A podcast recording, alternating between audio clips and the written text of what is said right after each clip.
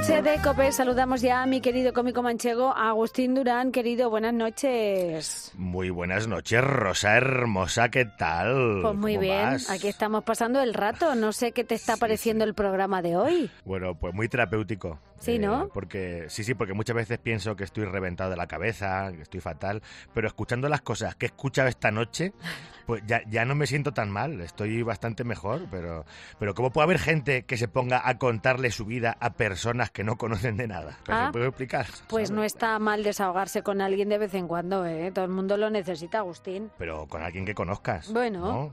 Hombre, yo con la gente que no conozco hablo del tiempo. ¿Ves? ¿no? Pero hablas. Sí, parece que ha refrescado, ya está. O tenía que haberme puesto una trenca esta mañana. Punto, pero no les cuento lo que siento cada vez que pago el IVA, el IVA trimestral o los problemas conyugales. De verdad es que es que hay gente muy rara por ahí suelta. Bueno, hay gente que necesita hablar y, y- y, bueno, pues con el primero que pillan, pues se enganchan. ¿A ti alguna vez no te ha contado alguien su vida que no conocías de nada?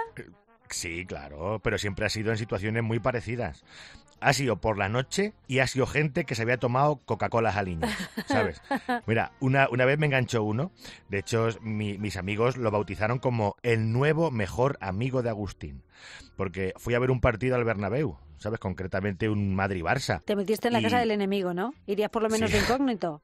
Hombre, yo- claro que iba de corito, soy del Barça, pero no soy imbécil, ¿eh? que también me gusta conservar mis dientes. Ya. El caso es que me senté al lado de un señor que tenía pinta también de haber estado tomándose algo en el bar antes del partido. Sí. ¿Sabes? Y no se había tomado unos cortados con sacarina, ¿no? No, ni un cacao lat tampoco. Ya.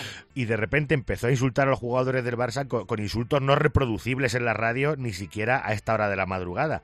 Y el hombre me miraba como buscando mi aprobación. ¿Y sí, ¿y qué hacías tú? Yo, pues, nada, cabecear, cabecear como los perros esos que se ponían en los coches en Ahí. los años 90. Yo me voy al pescuezo dándole la razón y ya está, ¿sabes? Porque me, me empezó a contar su vida entera y yo ahí intentando ver el partido y de repente, mira, marca gol el Barça. Uy, uy, uy. Y lo celebraste. Que, que se va, ni me inmuté, ¿sabes? Más, más quieto que un poste de la telefónica, ¿sabes? Entonces, mi nuevo amigo empezó a lanzar halagos a todo el pueblo catalán y a los progenitores de los jugadores, y así estuvo pegando voces hasta que poco después marcó el Madrid. Pero, pero lo mejor es que el hombre de repente se me abrazó, que el abrazo duraría 10 segundos, pero, pero se me hizo más largo que la versión extendida de lo que el viento se llevó. Y me, me estuvo doliendo el pescuezo dos semanas del apretón que me pegó el paisano. Eh, mis amigos, claro, se partían el ojal de verme en esa situación. Me hicieron fotos y todo, ¿sabes? Con, con mi nuevo mejor amigo. Ya, ya, ya. Se lo pasaron mejor viéndote a ti que con el partido. Sí, sí. Menos mal que el partido acabó empate a uno. ¿eh? Llega a meter otro gol más el Madrid y se me abraza ese señor. Bueno, y es probable que ahí ya me hubiese quitado yo la careta, ¿sabes? Porque ya, ya tenía la batería de la paciencia parpadeando. ¿sabes? Ves, en su momento, a ver, lo pasaste mal, pero con el paso del tiempo es algo que puedes contar y te puedes reír. Y en tu vida cotidiana, ya sabemos que tú eres de poco hablar, pero ¿tienes amistades en tu círculo que parezcan de incontinencia verbal? Hombre, por supuesto, como todos. Pero bueno, claro, como son amigos y amigas, me los como con patatas. Pero los que peor llevo son los que esos que te hablan y te dan lecciones de cualquier cosa, ¿sabes? Sin tener ni idea de nada, ¿no? Los, los tolosa, que los llamo yo así, Los porque tolosa. todos lo saben. De Claro, ah. Que tienen opinión de todo, ¿no? Mira, uno en el bar de mi pueblo le digo, oye, que me, me duele un poco aquí en la pierna, ¿sabes? Y me dice, eso me pasó a mí, es una elongación en el peroneo. Digo, pero tú verás, un modorro que sabe de fisioterapia, lo mismo que Chubaca de cremas depilatorias. Bu- Bueno, y otra que también almuerza lengua es la mujer de un amigo mío, que para contarte algo, por ejemplo, que ha ido a comprar plátanos, te cuenta todo lo que ha hecho durante la semana. Uf, ¿eh? Y además se va despistando en mitad de la historia, ¿eh?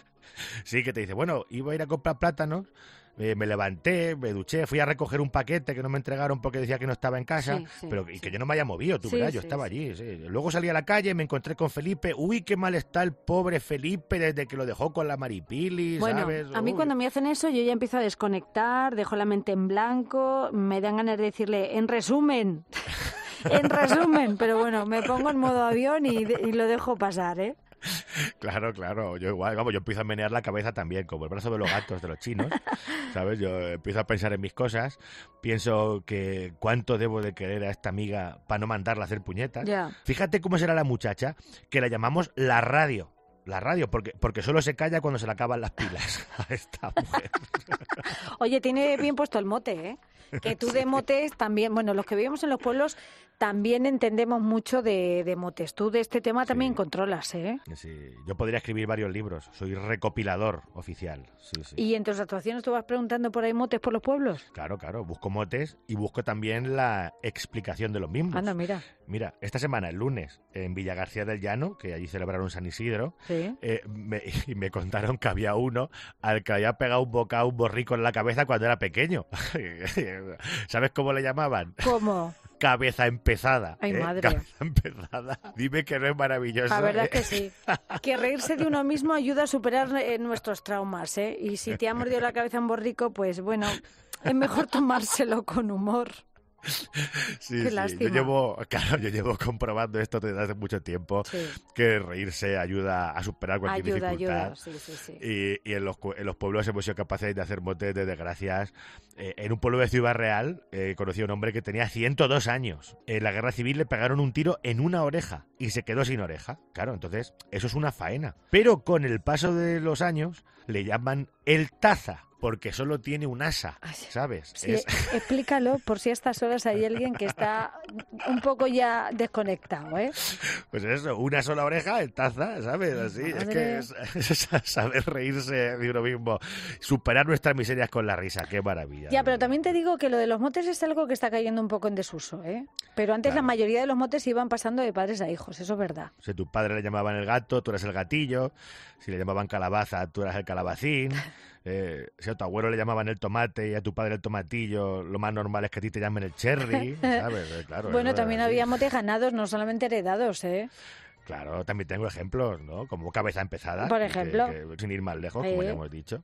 Y otro que conocí en un pueblo de Albacete fue un hombre que, que además estaba el hombre sentado en primera fila y le, y le pregunto, digo, ¿tienes mote, hermoso? Me dice, ¿no te has dado cuenta que soy cijijunto? Ay, pobre. Que tengo además la ceja muy ancha. Y, y yo, ah, pues no, no, no, no me había dado cuenta. No, tú verás, si me había dado cuenta, parecía que llevaba el hombre un cepillo de cerda, dado la vuelta, pegado a la frente, ¿sabes? Y el mote viene de ahí, ¿no? De la ceja. Bueno, él me dice el hombre, me han llamado de todo, toda la santa vida con la ceja, me han puesto motes de todos los tipos. Me han llamado Unicej, Armacejón, Mazinger Ceja. Y yo, y yo le pregunté, digo, ¿y tú cómo lo llevas? Y dice, yo lo llevo estupendamente, lo llevo genial, me río de mí. Y de fíjate cómo será la cosa que han estado toda la santa vida dando por saco con la ceja, la ceja para aquí, la ceja para allá, la ceja no sé qué, pues hasta que en el pueblo no he conseguido hacerme concejal, no he parado. ¡Qué bueno! y eso es, eso es sentido del humor, Rosa, Qué eso es saber bueno. reírse. Sí, sí, sí, desde luego. Oye, qué historia más chula, es maravilloso, ¿eh? El sentido del humor que tenemos la gente de los pueblos, ¿eh? Qué fuerte, qué fuerte. Bueno, querido mío, ¿y no me has cantado en esta noche? Sí, es que le he compuesto una canción de rabiosa actualidad de un tema que no habéis atrevido a comentar, ¿sabes? ¿Cuál? Pero bueno, que ya, ya está aquí Agustín Ah, para bueno. poner banda sonora a uno de los temas de la semana, del año y probablemente de la historia de España. Verás. A ver.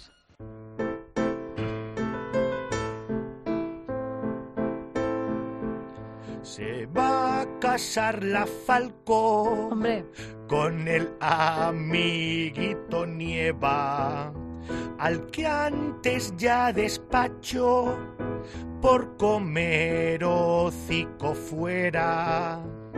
Y ahora que se han arreglado y que todo era bonito, el modisto la ha dejado a dos meses sin vestido, sin vestido, sin vestido, sin vestido menudo marrón.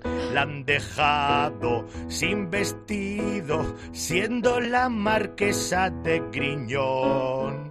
Yo creo que esto es un mensaje, no te cases Tamara Falcón, que a tu madre le gusta el muchacho, lo mismo que a Echenique ir con Vox.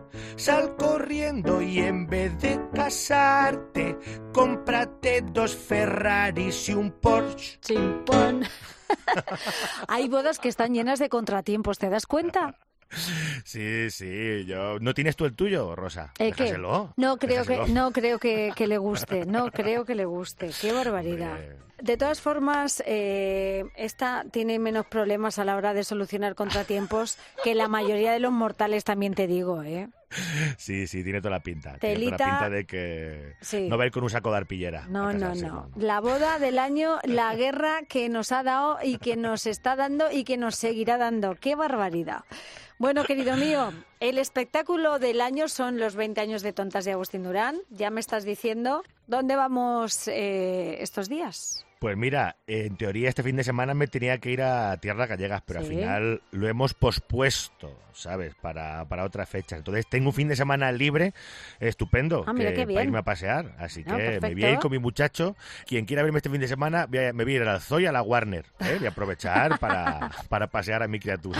Oye, disfrútalo mucho y dime dónde miramos tus próximas fechas. Venga, fechas futuras en www.agustinduran.com, Instagram Agus Durán, Twitter Agus Durán, Facebook, YouTube, TikTok, estoy en todos lados, menos en la lista de invitados de la boda de Tamara Falcó, que no, no sé por qué. Bueno, querido, que ya veremos dónde cómo escapamos con todo esto.